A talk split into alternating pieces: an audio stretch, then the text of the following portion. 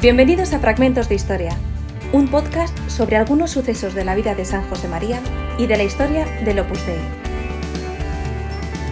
Hoy, Amigos hasta la muerte, por Pablo Pérez, historiador.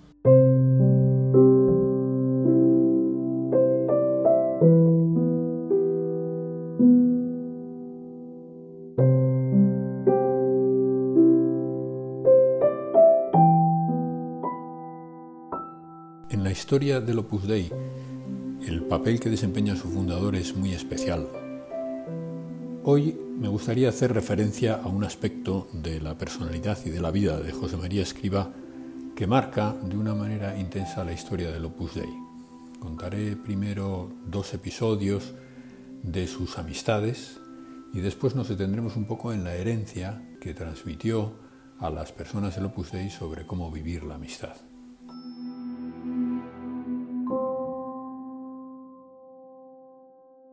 La primera amistad que me interesa mencionar es la de José María con un compañero suyo de seminario en Zaragoza. Sus padres vivían junto con su hermana y su hermano pequeño, Santiago, y su hermana Carmen, vivían en Logroño y él se traslada al seminario a Zaragoza en el año 1920 y allí entre el 20 y el 23 convive con un hombre que se llama Francisco Moreno, que fue uno de sus amigos más íntimos en el seminario de Zaragoza. Tan íntimos que Francisco le llevaba a su pueblo, un pueblo de Teruel, a pasar las vacaciones y a veces José María le llevaba a pasar un tiempo con sus padres en Logroño. Con él compartía la preocupación por la situación de su padre, un hombre que había tenido una pequeña empresa en Barbastro, que se había visto arruinado y que ahora estaba eh, mayor, cansado y obligado a trabajar como dependiente en una tienda de telas. Eh, Francisco recuerda cómo consolaba a José María ante las preocupaciones acerca de su padre.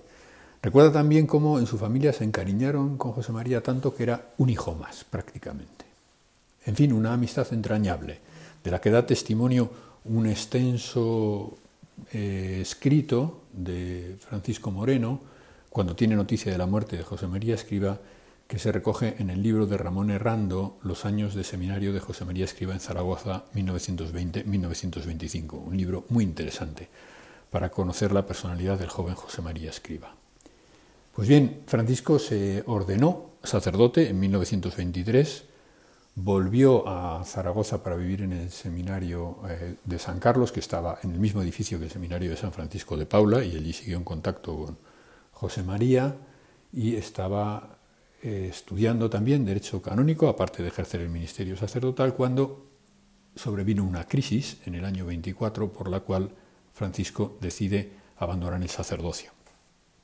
Esto provoca un disgusto importante en José María Escribá, y una gran preocupación por conseguir que su, amigo volviera, que recapacitara sobre lo que estaba haciendo y volviera a descubrir su vocación. De hecho, se fue a Barcelona, nada más terminar ese curso. Tenemos el testimonio por un telegrama del padre de José María Escriba, que le pregunta cuándo va a volver de Barcelona. Se va a verle allí. Este hombre había buscado ya otro empleo y estaba alejado de su inicial intención de vivir como un sacerdote. Esa búsqueda de la recuperación de Francisco continuó durante mucho tiempo, al mismo tiempo que José María estaba viviendo momentos muy difíciles. Ese mismo año 24, para recordar un poco el ambiente en el que se mueve, muere su padre en el mes de noviembre y se producen esas escenas dickensianas del año 1924 de las Navidades. Bueno, primero en noviembre, el 27 de noviembre, cuando José María vuelve a Logroño y ante el cadáver de su padre, su hermano lo recordaba claramente, que entonces tenía seis años, Santiago Escriba de Balaguer, recuerda que su hermano dijo solemnemente ante los restos de su padre, nunca os abandonaré, nunca os dejaré solos, a su madre y a sus hermanos. Aquellas navidades fueron muy tristes porque faltaba el padre y porque no tenían medios económicos para celebrarlas. Su hermano Santiago también recuerda cómo el mayor extraordinario que pudieron hacer fue que Carmen compró unos mazapanes y resultó que estaban malos. Y no pudieron tomar nada, ni siquiera un triste dulce, o alegre dulce en este caso, para celebrar la señalada fiesta de la Navidad. Siempre que recuerdo esas escenas pienso en un ambiente dickensiano, con toda su tristeza y todo su abatimiento rodeándolo, y me sorprende enormemente el contraste con la alegría con que vivía José María Escribá todo ese tiempo.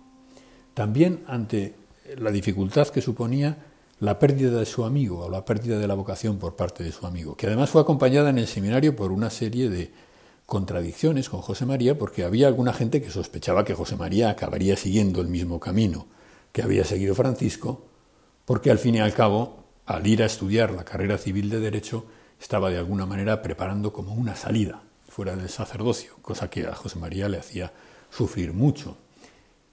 En definitiva, esa amistad no se perdió, sino que continuó.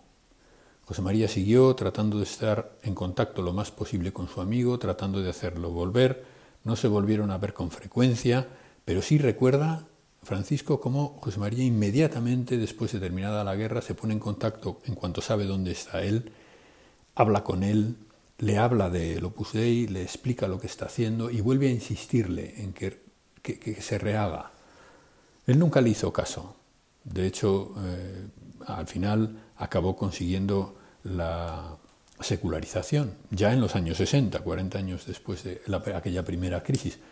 Pero siempre recuerda que José María era el amigo que le iba a ver, que le quería entrañablemente y que siempre le dijo la verdad, que debería cambiar. Es muy conmovedor leer el testimonio de este hombre sobre su amistad de juventud y sobre cómo estaban entrelazadas sus vidas.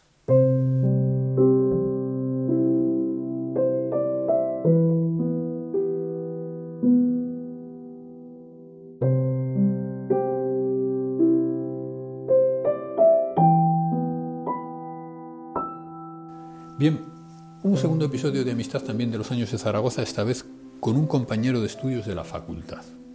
Enrique Jiménez Arnau, que va a tener una cierta trascendencia en un episodio que he estudiado con algo de detalle, que es eh, las clases, que son, las clases de ética para periodistas que impartió José María Escribá en el año 1941. Enrique Jiménez Arnau, en el curso 1925-26, era un estudiante de Derecho, de primer curso de Derecho. José María Escribá estaba recién ordenado, se había ordenado en el año 25 y había empezado la carrera de Derecho Civil. Y cuenta que entre los estudiantes solo se distinguía José María por sus hábitos talares, por llevar la sotana, pero que era uno más entre los compañeros. Y escribe, charlaba con nosotros en los claustros de la facultad, participaba en nuestras inquietudes estudiantiles, en los temores y albures de los exámenes. Jiménez Arnau tenía entonces 17 años, seis menos que José María. Y había otro elemento que los distinguía y que acabó por estrechar lazos de amistad entre ellos. Enrique sabía poco latín y lo necesitaba para superar el examen de Derecho Canónico. José María se ofreció para darle clases particulares y de ahí nació la amistad del joven sacerdote con la familia, Jiménez Arnau. José María no andaba nada bien de dinero, como acabamos de recordar, pero muy significativamente se negó a cobrarle las clases a Enrique, que pertenecía a una familia acomodada. Es otro síntoma de esa amistad vivida intensamente, generosamente, de corazón, como excediéndose siempre que puede en, motivos concretos con sus amigos. La, guerra los separó, bueno, y también el traslado de José María a Madrid, después la guerra, y no se encuentran hasta eh, durante la guerra, en el año 38 en Burgos, cuando se descubren en una calle hay una gran sorpresa de los dos cuando se encuentran y José María le invita a ayudarle a misa, que va a celebrar misa a un convento, y allí desayunan juntos, recuerda Jiménez Arnau, con una de esas delicias que preparan las monjas en, los conventos, alguna pasta o alguna cosa de estas. Y recuerda perfectamente cómo José María le animaba a comer, a pesar de que fuera un viernes de cuaresma aquel día, haciéndole notar que la mortificación no estaba exactamente en la cantidad, sino en algo más profundo. Y al, traer ese recuerdo a la cabeza, Jiménez Arnau escribe, transcendía de José María un aire de alegre santidad.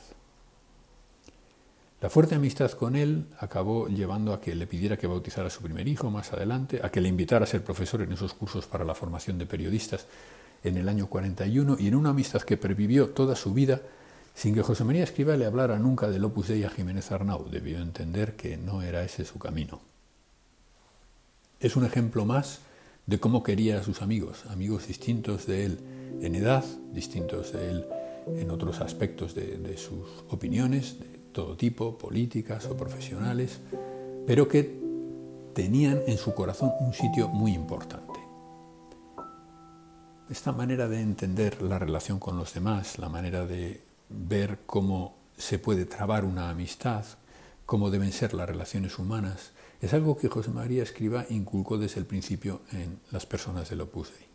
Hay un testimonio muy divertido por lo que tiene de, o al menos me lo parece a mí, por lo que tiene de chocante, que está escrito por un hombre muy relevante para la ornitología en España, José Antonio Valverde, uno de los fundadores de la Sociedad Española de Ornitología que falleció allá por 2003 y que escribió un libro en varios volúmenes titulado Memorias de un biólogo heterodoxo.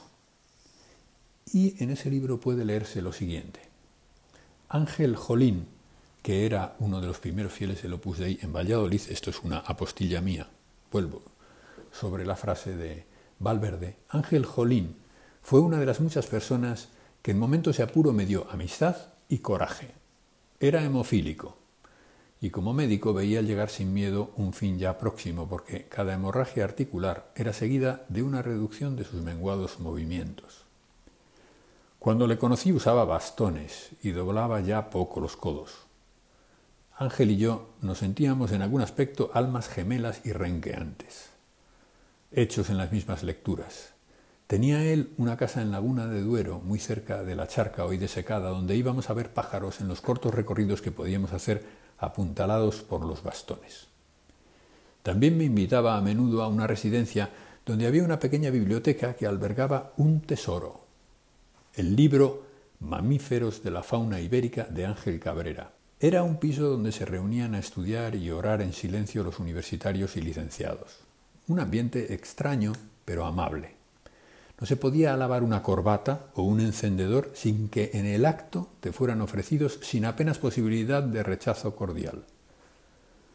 Un grupo de ellos, excelentes remeros, acostumbraba a remontar el Pisuerga muchos kilómetros río arriba en excursiones de una jornada en las que combinábamos deporte, natación, caza y observaciones ornitológicas. Conocía de antes a bastantes y eran, sin excepción, excelentes personas. Hasta aquí la cita de Valverde, que siempre me ha hecho mucha gracia. Pero es muy llamativo cómo está en estos primeros del Opus Dei en Valladolid en concreto este espíritu de amistad entrañable con aquellas personas con las que conviven, de generosidad en el trato. De alguna manera se percibe aquí como como dice el actual prelado del Opus Dei en una carta pastoral suya del año pasado, San José María había encontrado en los relatos evangélicos que la amistad era una forma de apostolado, y así quedó incardinada en el Opus Dei y así se ha transmitido.